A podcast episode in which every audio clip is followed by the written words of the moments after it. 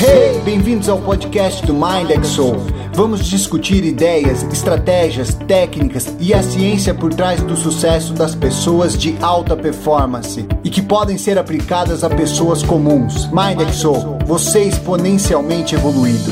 Hey, hey, hey, my fellows! Eric Geiger aqui com vocês. Espero que todos estejam muito bem, é, prosperando neste ano que começou agora, 2021, estamos aí. E antes de eu falar o tema de hoje e adentrar os assuntos específicos que eu vou mostrar para vocês o que eu tenho visto entre os meus mentorados da mentoria individual, né, que é o pessoal que está entrando no mercado financeiro e fazem mentoria comigo para tentar evoluir nas operações do mercado financeiro. É, o que eu vou trazer aqui para vocês é em contextualização a importância de entender que motivação não é o suficiente e o que de fato é suficiente o que de fato você precisa treinar para conseguir grandes feitos, conseguir prosperar, conseguir ir longe no que você se propor a fazer, tá bom? Então, só antes aqui para contextualizar e deixar algumas coisas importantes aqui para vocês, um, eu queria que vocês pudessem, puderem, né? Estão gostando de escutar os podcasts.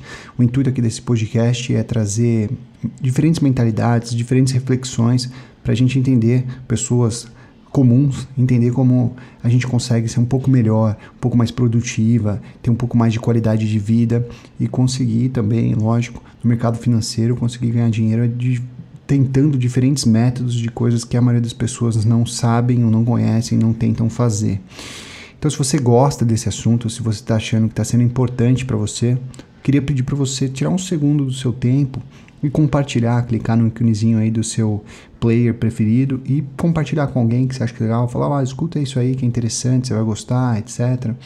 É, então, e também pedir para vocês acessarem né, o YouTube MindXO, onde eu estou colocando vídeos todas as semanas sobre outros pontos, outros conteúdos mais rápidos, né, que são em formato de vídeo, então eu coloco os assuntos mais interessantes que eu compartilho da experiência com os meus mentorados para vocês também terem outra perspectiva.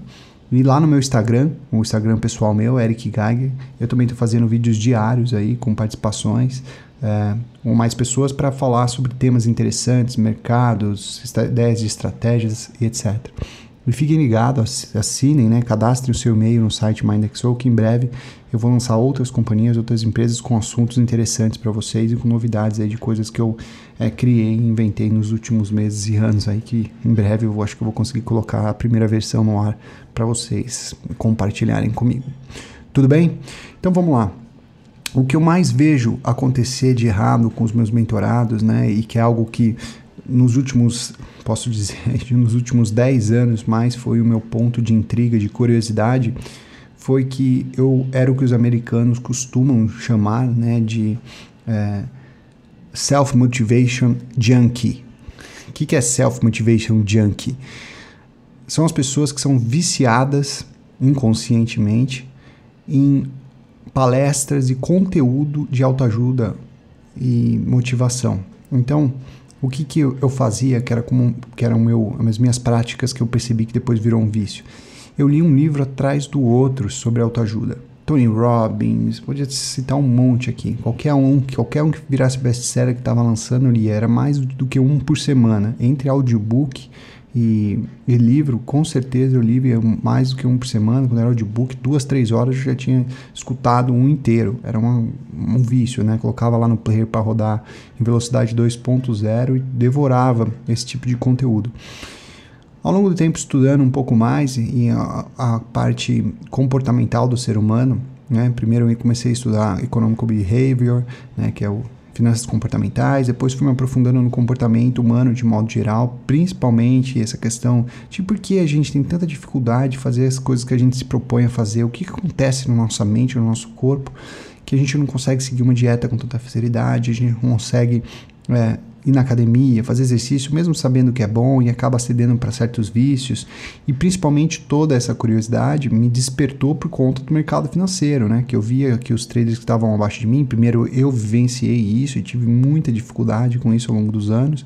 E fui batendo cabeça até me autodescobrir, entender o que eu precisava fazer, o que não precisava, e eu me deparei com toda essa necessidade de, de autoconhecimento e também de como modular meus hábitos, e aí eu comecei a devorar conteúdos de pesquisadores, cientistas que estudavam especificamente o comportamento humano, suas decisões, o teste do marshmallow e essas coisas em diante, para entender por que, que a gente acha que tem tanta dificuldade para ser paciente, tanta dificuldade para não ser impossível, como que a gente pode fazer para todas essas sensações serem diferentes e a gente conseguir ser mais próximo das atitudes que a gente almeja no longo prazo. E ao longo dos anos que eu fiquei cuidando da gerenciando outros traders, lecionando, ajudando nas aulas, eu percebi que muitos desses traders só não conseguiam prosperar, não era nem um pouco por falta de habilidades técnicas. Isso eu já falei milhões de vezes em todos os meus conteúdos. Não é a falta de qualidade técnica de leitura de mercado ou a falta de uma estratégia. Isso é essencial, precisa ter isso com certeza.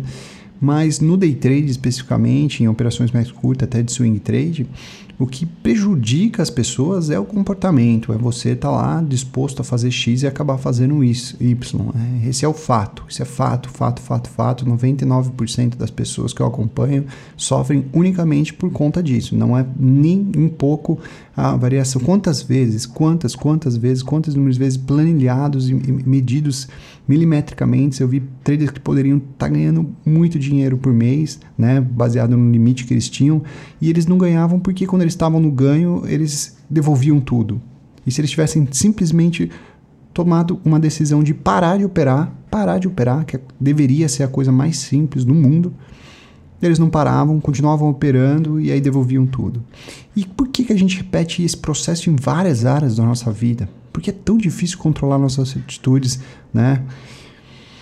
E essa questão da motivação é um descontrole da, das pessoas, de certo modo, porque todo mundo que eu entrevistava, principalmente quando eu ia entrar na mesa, ou as pessoas que eu conheço que vêm fazer a mentoria com, com comigo, eles, é, eles acabam vindo é, para mim falando que são super motivados, que adoram conteúdo de motivação e eu me identificava muito com isso porque eu falava, pô, já sei o que o cara tá falando, já sei o que ele, em que momento ele tá da vida, né? Aquela fúria de motivação que você quer mudar, que você quer fazer alguma coisa, então você começa a ler abruptamente, ver curso, tudo, você devora tudo. Aí começa, você começa a perceber ao longo dos anos que não necessariamente é tudo aquilo que você aprendeu, tudo aquilo que você adquiriu de conteúdo nas palestras, nos cursos motivacionais, fazendo coaching com, com Tony Robbins e pessoas derivadas da metodologia de é, é, neurolinguística e etc. E o resultado não mudou. Você tem uma sensação diferente, uma sensação menos, é, talvez menos depressiva, né? Numa situação de conseguir sair da espiral negativa, porque você fica o tempo todo sendo munido de motivação, né? Então aquilo te coloca em movimento para frente, para frente, eu não vou desistir nunca, vou desistir nunca, vai para frente, mas na verdade, ao longo do o tempo passa as pessoas estão com os mesmos resultados, só muda o empenho dela de não desistir, mas não é o suficiente para ela prosperar também, né? Lógico que é um grande início, concordo, mas isso cria um vício que é o que eu passei, que eu estava citando para vocês, esse vício de você toda hora e o tempo todo e como consequentemente ter que ter sempre, sempre absorvendo mais conteúdo motivacional, mais conteúdo motivacional, tem que estar tá vendo palestra, tem que estar tá vendo curso novo, tem que estar tá inserindo, enchendo a cabeça de conteúdo novo, porque acaba virando de fato um vício comportamental. Por isso que os americanos usam esse jargão, né, de self-motivation junkie, que você fica viciado, né? O junkie, né? Viciado em, em, É o mesmo jargão que eles usam para vício de outras drogas, você fica viciado em ter que habitualmente ficar devorando esse tipo de conteúdo.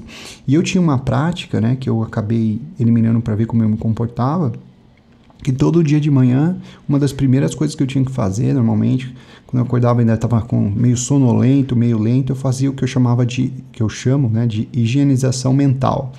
Antes de qualquer pensamento, qualquer preocupação bater na minha cabeça, eu ia assistir um vídeo motivacional no YouTube. Às vezes no celular, às vezes quando fazia o café da manhã no iPad. Assistir um vídeo motivacional de 5 minutinhos, 3, 10, que seja. Ah, tem, conta de, de monte isso no YouTube. Assistia, aquilo me dava um gás, aquela, aquela fala, aquela, que, aquela sensação, e você ficava com um dia com uma sensação de vitória. O que eu comecei a perceber ao longo dos tempos, que se eu não tivesse me dedicado em outros quesitos, que é o que eu estou apresentando aqui para vocês, que é um entendimento da minha fisiologia, o um entendimento do porquê eu faço o que eu faço, como que eu faço, eu teria provavelmente ficado muito mais frustrado, porque nos momentos que eu não conseguia executar as coisas que eu tinha planejado, né? E, um dia ou outro, tudo bem, é normal.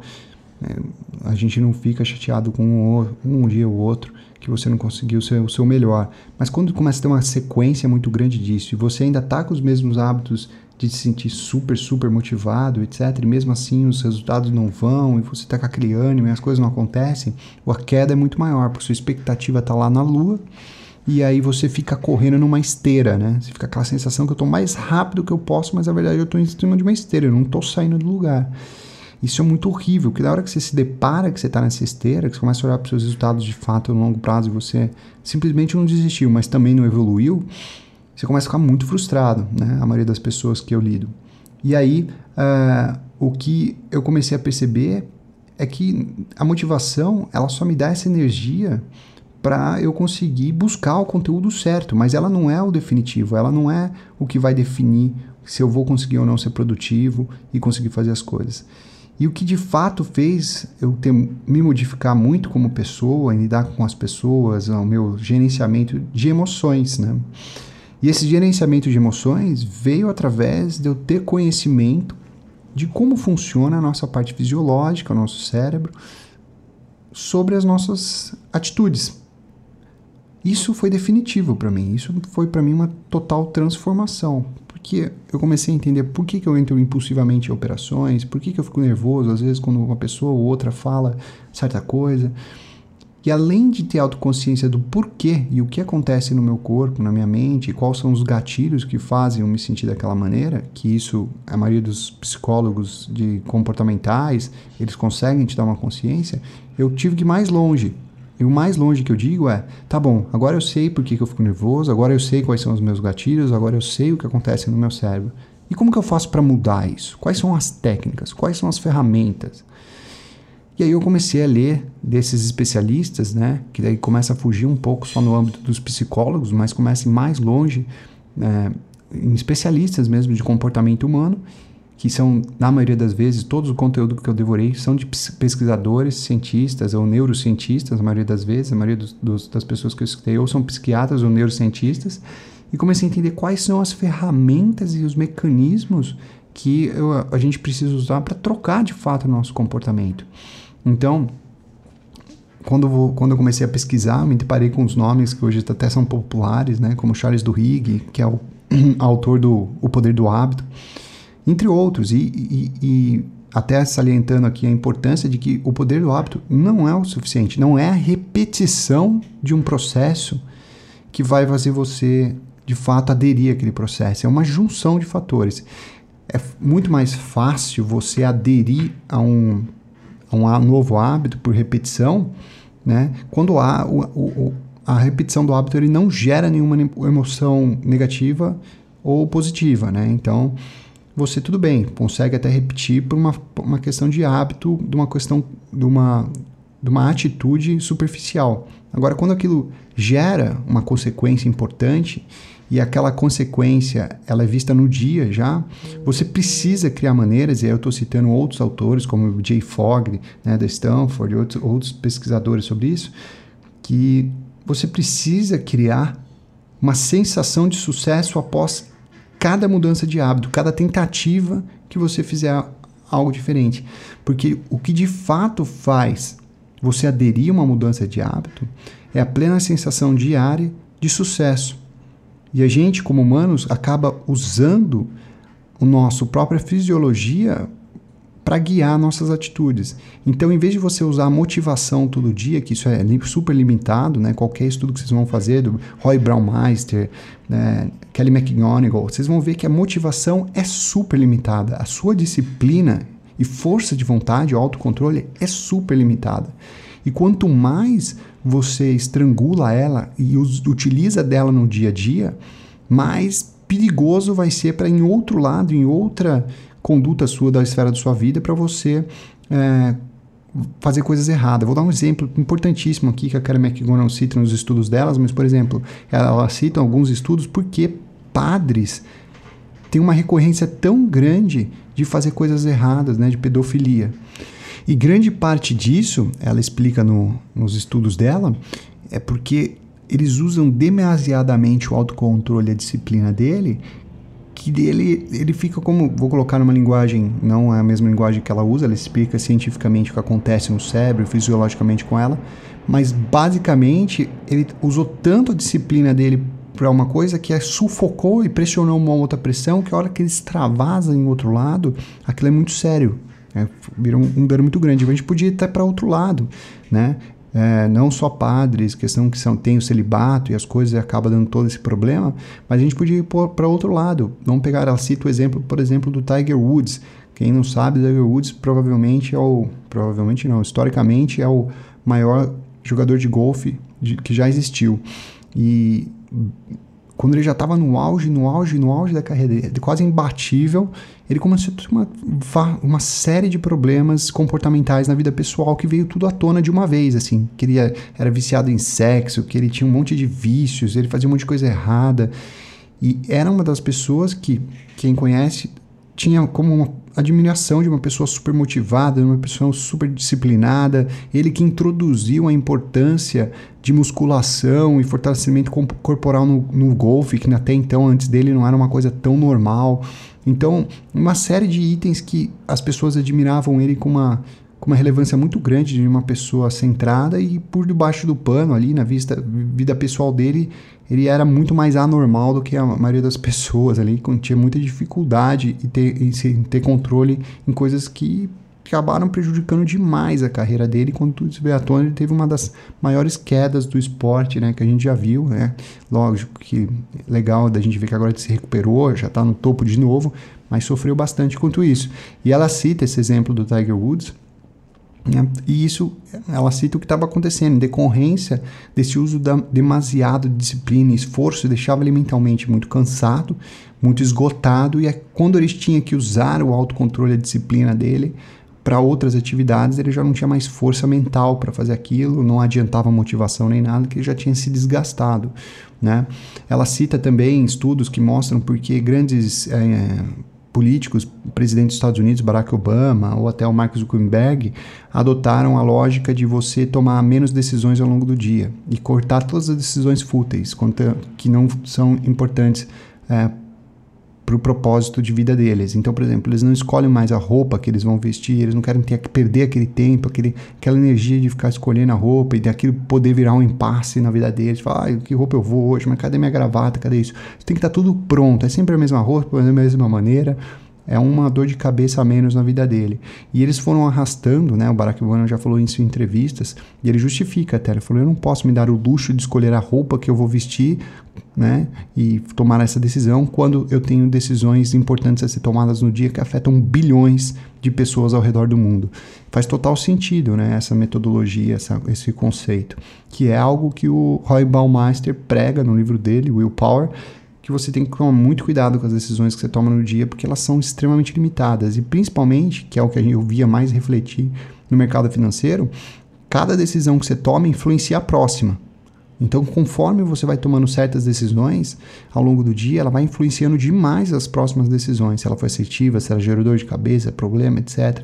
O que vai culminando extremamente que você ao longo nas últimas decisões que você vai tomando um dia são as piores, porque ela já tem um viés das, dos reflexos das decisões anteriores, né? Então, seu o que aconteceu, o que o que o gatilho que ativou nas suas emoções das decisões anteriores que você fez, por mais fúteis que elas possam ter sido, afetam nas próximas a ponto de que seu, a sua decisão ela passa a não ser mais uma decisão lógica, e sim uma decisão psicológica com base em todas as emoções e sentimentos que você está tendo naquele momento. E você não raciocina, raciocina da mesma maneira.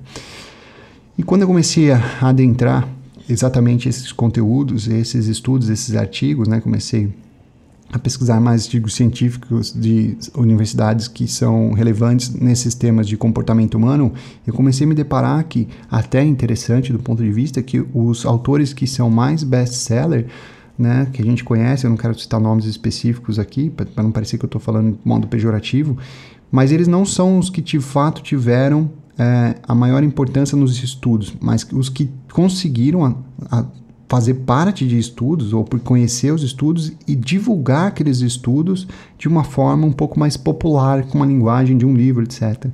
Porque quando eu fui ler os artigos, assim, vamos dar um exemplo é, muito conhecido aqui, mas um dos livros mais conhecidos, que é O Poder do Hábito, foi best-seller, do Rico, tem todo o seu mérito, um ótimo livro, né? E não necessariamente ele é o pioneiro nesse tipo de estudo e nem o principal tem os pares deles, os colegas deles que são que começaram esses estudos antes que ele, são bem mais avançados e bem mais específicos. O que ele fez é participar de alguns e culminar aquilo formando uma linguagem um pouco mais fácil de ser entendida e, e talvez, na maioria das vezes que eu vi, os outros seus pares, né, nas pesquisas ainda não divulgaram livros ou ainda não tem livros divulgados, o que torna a visibilidade deles muito ínfima, porque só vai ficar sabendo que eles existem quem ler artigos científicos publicados em revistas científicas de faculdades específicas, né, que é o que eu adoro fazer, lendo Harvard Business Review, uh, Stanford, e essas faculdades que são as mais conceituadas, e tem outras aí também que, que patrocinam, né, acabam investindo nesses tipos de estudos comportamentais.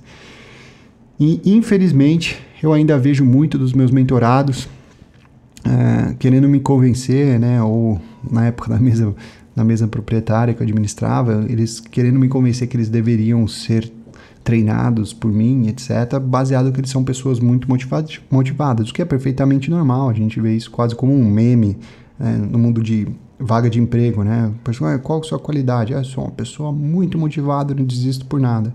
Isso não significa absolutamente nada, né? Isso é o básico, é a mesma coisa que falar que eu estou tentando trabalhar. Isso é, você tem que fazer isso, você tem que ser produtivo no mundo corporativo, no mundo profissional. Isso é o básico. Isso não vai definir se você vai conseguir atingir seus objetivos, não. É o seu conhecimento sobre você mesmo. E o mais interessante, nesses estudos apontam que a gente está falando aqui especificamente para a área de mercado financeiro, tomar boas decisões.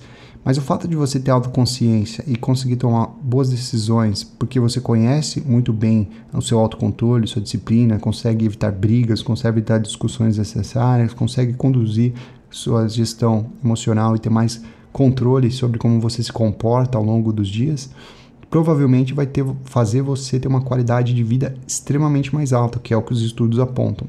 Aí as técnicas, que são os mais importantes, né, que elas são mais variadas, de como você ter esse conhecimento e como você conseguir praticar para conseguir chegar nesses resultados tão almejados que são comuns em pessoas como Warren Buffett, Barack Obama, entre outros que ela cita lá, que conseguiram ter uma linearidade e um balanço melhor nas tomadas de decisões e no comportamento ao longo dos dias e da vida deles, por isso se tornaram pessoas é, tão bem sucedidas, provavelmente. Tá? Então, é, eu vou entrar mais nesse assunto comportamental, que é o tema principal do MindXO. Eu criei, na verdade, essa empresa unicamente com o intuito de prosperar, né, de divulgar e, e, e proliferar esse tipo de conteúdo de uma maneira extremamente simples, de tudo que eu aprendo, leio, participo, cursos que eu já fiz, para as pessoas que ainda não têm noção é, que isso é tão importante. E o meu maior desafio que eu peço ajuda para vocês é porque é difícil divulgar alguma coisa e criar o interesse das pessoas em algo que elas nem sabem que existe. Então, quando eu venho falar, olha, você pode ser uma pessoa muito mais rica, muito mais saudável e ter uma qualidade de vida muito melhor se você tiver mais autocontrole, mais disciplina sobre e noção de por que você faz o que você faz, né?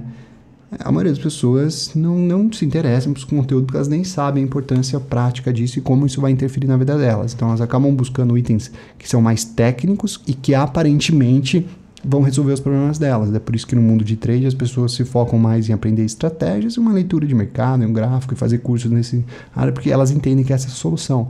Assim como na vida pessoal, quando uma pessoa está com uma dificuldade, ela busca conteúdo motivacional. E na maioria das vezes, a gente tem nos estudos que eu li, mostram que, infelizmente, eh, as pessoas que usufruem muito de conteúdo motivacional, mais de 90% falham, não, sai do lugar, como eu falei, fica correndo na esteira. É bom porque grande parte delas evita algumas tragédias, mas para outra parte é ruim porque eh, no estudo mostra que pessoas que usufruem disso erroneamente, do tipo ela ela de fato tem um problema, de fato ela tem um problema psicológico, de fato ela tem um problema neurológico, ela precisaria até estar com acompanhamento psiquiátrico, ela maqueia essas dificuldades com uma inserção é, muito recorrente de conteúdos motivacionais? E aí ela esconde isso. Quando o baque vem, quando a virada vem, às vezes é, é muito grande a ponto de até ter nos estudos é, uma potencializar uma, um suicídio, uma coisa extremamente catastrófica. Porque basicamente o que acontece é que a pessoa se coloca numa situação de extrema expectativa e quando ela percebe que ela não está sendo bem sucedida e ela já tem tendências ou mau funcionamento neurológico, né, de neurotransmissores, o baque é tão grande que ela não consegue resistir àquele impacto emocional, não tem controle e autoconhecimento sobre suas emoções e acaba fazendo o pior dos descontroles que tem para o ser humano, que é cometer um suicídio. Trágico, mas esse aqui é um extremo. Eu estou falando aqui para fazer justamente o contrário, para a gente ter mais qualidade de vida, conseguir ganhar mais dinheiro com boas decisões, ter mais autocontrole, mais energia. Então a única coisa que eu peço para vocês é que eu estou tentando divulgar e falar mais de um assunto né, para as pessoas que não é de conhecimento das minhas pessoas e de quem eu consigo passar a palavra acaba prosperando demais. É impressionante a mudança de vida que as pessoas têm quando elas começam a ter mais conhecimento sobre o seu próprio comportamento.